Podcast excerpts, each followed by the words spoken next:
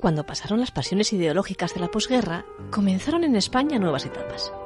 Nuevas etapas en la economía, en la política interior y exterior.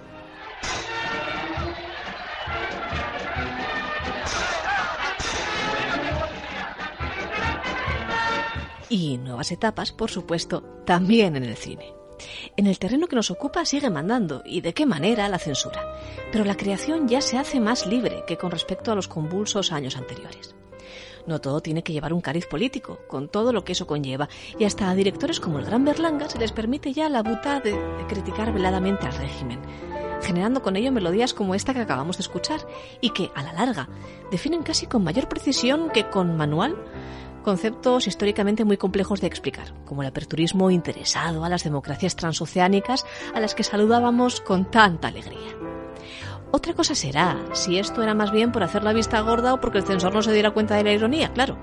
Pero no hemos venido aquí para discutir, sino para hablar de cine y de cómo, en los años 50, Asturias se consagró como aquello a lo que llevaba años aspirando. Un plató de lujo que pedía a gritos muchos visitantes de todos los puntos de España para abrirse al gran negocio que vendría posteriormente, en los años 60, el turismo.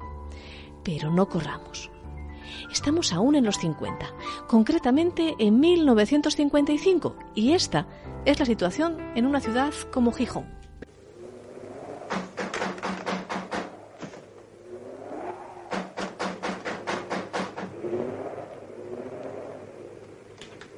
Buenas noches, Buenas señor. noches. Qué nochecita, ¿eh? Tremenda. Eh, ah, perdón, no la había visto. ¿Eso que suena es el mar? Sí, señorita, así llevamos una semana. Pues parece que se va a meter aquí. Habrá habitaciones, ¿no? Uy, como si quieren el hotel entero. En esta época del año Gijón está muerto. Queremos tres habitaciones con baño. ¿Tres? ¿Qué hace Carlos que no entra? Eh, está mirando no sé qué en el escaparate de al lado. ¿Oyes, Hugo, cómo suena el mar? Debe ser fantástico. Me gustaría acercarme a verlo. En esta época del año, Gijón está muerto.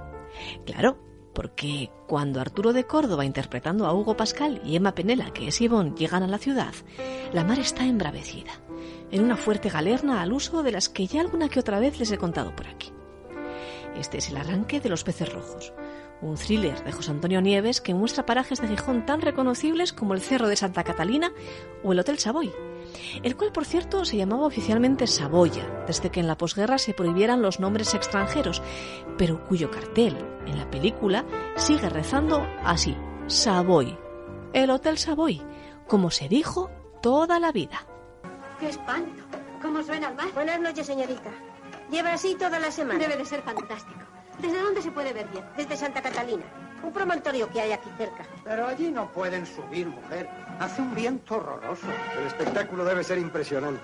¿Por qué no nos acercamos a verlo? Querrá venir ese. Mm, claro, menudo es.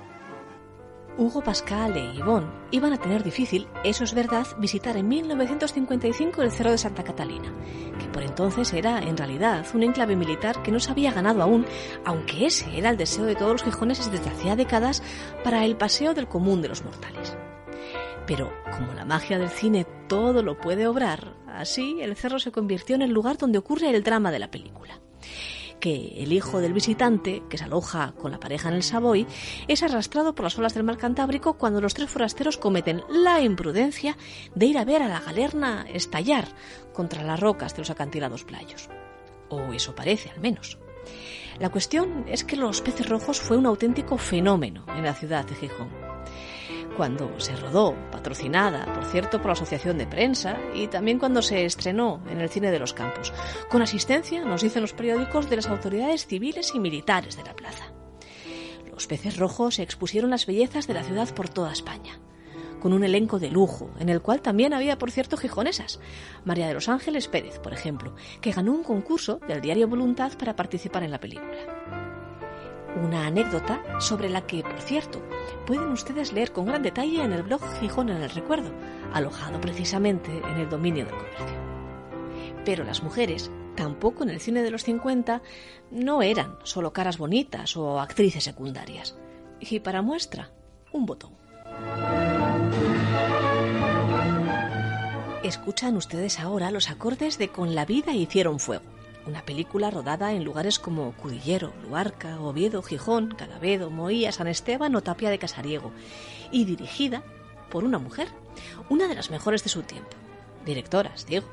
De entre todas las directoras y directores que proyectaron sus obras en la gran pantalla en la España de los años 50. Hay que decir que la película, con la vida hicieron fuego, solo representa de Asturias el paisaje, porque el habla de sus personajes es bastante, digámoslo así, neutra. Escuchen, escuchen. ¿Y qué me cuenta usted, doña Pachina? Dícese que va a llegar Kiko Carola. Los hay que tienen suerte. Primero, un héroe famoso en la guerra, sí. Y ahora dícese que el dueño de La Habana y de los Buenos Aires. Y dícese que va a regalar un pabellón al hospital. Y hay quien asegura que viene a buscar novia. Va, va, va. El coche de doña Armandina. ¿Cómo pasa el tiempo? Me parece que era ayer cuando a Kiko, Armandina y a Fernando me los traían a bautizar y casi me cabían en la palma de la mano. Fernando, ese trueno a quien Dios ponga una mordaza para que no diga tantos disparates. Fernando es bueno, un poco amargadillo y escéptico, pero bueno. Bueno, ¡ay, qué sardinas vivas, sardinas vivas de Abareque! El paisaje, sí, pero también una realidad muy presente en aquella Asturias de los años 50. Un emigrante retornado de América, donde se había ido a hacer fortuna después de combatir en la guerra y que vuelve años más tarde encontrándose un pueblo muy cambiado. Problemáticas nuevas, una antigua novia y esa filosofía tan de la década de después de las grandes guerras de ser feliz con lo que a uno le toque en suerte en esta vida. Hola, Fernando. Hola. ¿Sabes que llega Kiko? Sabía que quería venir, pero no me decía nada en su última carta. Pues es cierto. Esta tarde llegará a Gijón. Acabo de recibir un cable. El jueves es la fiesta de Tolones. Os espero a los dos en la casona a comer. Con mucho gusto. Kiko vendrá hambriento de las cosas de la tierra y de ver a los amigos. Qué pena que no viva Rafael. Tan amigos como erais los tres. Pobre Rafael. Pero no debes torturarte después de tantos años. Hay que dar a la vida lo que la vida pide. Tienes razón. Hasta el jueves entonces. No faltaremos. El argumento, tan melodramático, era producto de Jesús Evaristo Casariego, el escritor asturiano que por entonces estaba de corresponsal para el periódico ABC. Pero tanta mar, tanta mar. Tal parece que lo único que les interesaba a los cineastas de nuestra tierra era la mar. En calma obraba, pero la mar. Y se preguntarán los obetenses si es que para la, valga la redundancia, vieja vetusta, nunca han mirado las productoras de cine. Y la respuesta es que sí, que sí que lo hicieron. ¿Y de qué manera? Convirtiendo la catedral en la mismísima Basílica de Kronberg. Vamos, en un templo alemán o de un reino parecido. Trabajo de secretaria. Y voy a mejorar mi alemán con unas monjitas. En décimo. Ha acertado. ¿Cómo es posible? Pues por, por puro deseo, porque, porque yo también voy a décimo. Ah, ¿tiene allí sus negocios? Negocios, en cierto modo. Soy músico. Toco la trompeta en una cervecería. Ah, ¿De veras? Sí. Gracias. ¿Amigos? Sí. Con revuelta contra la monarquía y todo. Verán, verán que se lo explico. Es que el rey, aunque se haga pasar en esta escena por trompetero, es Vicente Parra. Claro, que tenía cara de monarca jovencito y fue esa su mayor especialidad, la de hacer de rey. No les destripo nada diciéndoles que el trompetero es en realidad un rey, porque la trama ya se anunciaba así, que era un drama romántico que transcurría en Alemania, o en un reino al menos germanoparlante, pelín compulso y muy pero que muy parecido en su plaza mayor a la de Alfonso II el Casto de Oviedo. En esta producción de Rafael Gil sucede ni más ni menos que una revolución frente a la Catedral de Oviedo, digo, a la Basílica de Kronberg, que Vicente Parra controla con bastante destreza y mucha justicia y entendimiento con su pueblo. Vamos, un papel de galán de manual, vaya. Y sin haberlo deseado, me ha salido un pareado. Parecería un golpe de Estado. O simplemente cumplir mis deberes con plena responsabilidad. Creo que. Creo que sería lo sensato. Pues estas son mis condiciones para no abdicar. Tener contacto con mi pueblo, sin intermediarios. Dar reina a Kronberg sin que me señalen cuál. Y como ciudadano, poner mañana una corona en el monumento al soldado desconocido y asistir al Tedeum en la catedral. Puede haber un atentado. Todo oficio tiene su riesgo.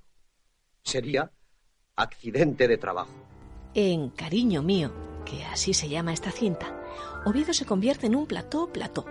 Vamos, tanto plató que ni siquiera es Oviedo en la ficción, y que todos los carteles que se ven en la película de 1961 están en alemán y con letra gótica. Fue un escenario para representar un paisaje imaginario.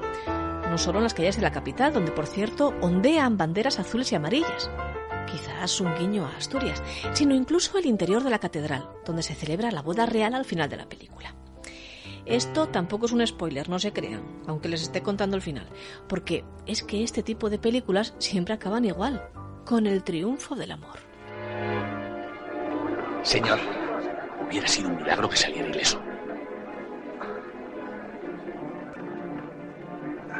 ¡Qué imprudencia! Pero qué valor. Bueno, cuando se rodó Cariño Mío, Vicente Parra ya era un auténtico galán de cine. El más famoso de todos los que teníamos en España y el que contaba con un mayor fenómeno fan. Así que imaginen la revuelta que se generó cuando en medio de todo el tinglao la gente de Oviedo vio salir de la catedral al famosísimo actor del brazo de una novia vestida de blanco de los pies a la cabeza. Mucha gente creyó que me casaba de verdad, declaró tiempo después al comercio, ya que salían los sacerdotes reales de la catedral. Pero como ve, todo era ficción. Todo era ficción. Qué razón tenía Vicente Parra.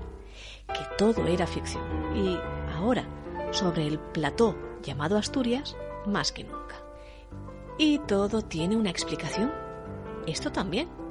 Claro, en los años 50 habíamos superado la posguerra, eso es verdad. Y el alineamiento ideológico tan claro de aquellas películas de Juan de Orduña, de las que por cierto se burla Berlanga en alguna de sus cintas, como en esa pareja feliz, pues todo eso lo habíamos superado pero aún estábamos dentro de un régimen político donde la ficción tenía que ser eso, ficción. Nada de mostrar las realidades sociales en un film, salvo que se hiciera muy velada e inteligentemente, como lo hacía Berlanga. Para eso ya estaba el nodo, que se proyectaba antes de las películas en los cines y que marcaba una línea clarísima. Hasta aquí lo que es verdad, o lo que quiero que usted piense que es verdad. A partir de ahora, la ficción. Y si la ficción manda que haya una revuelta social, nos distanciamos, como en Cariño mío y convertimos a Oviedo en una ciudad extranjera, lejana y con uniformes y monarcas de otros tiempos, casi casi de cuando Alfonso XII. Lo mismo ocurría con la prensa. Si ustedes se fijan, en Los peces rojos, el conserje del Hotel Savoy está leyendo el caso cuando entra la pareja en la primera escena de la película.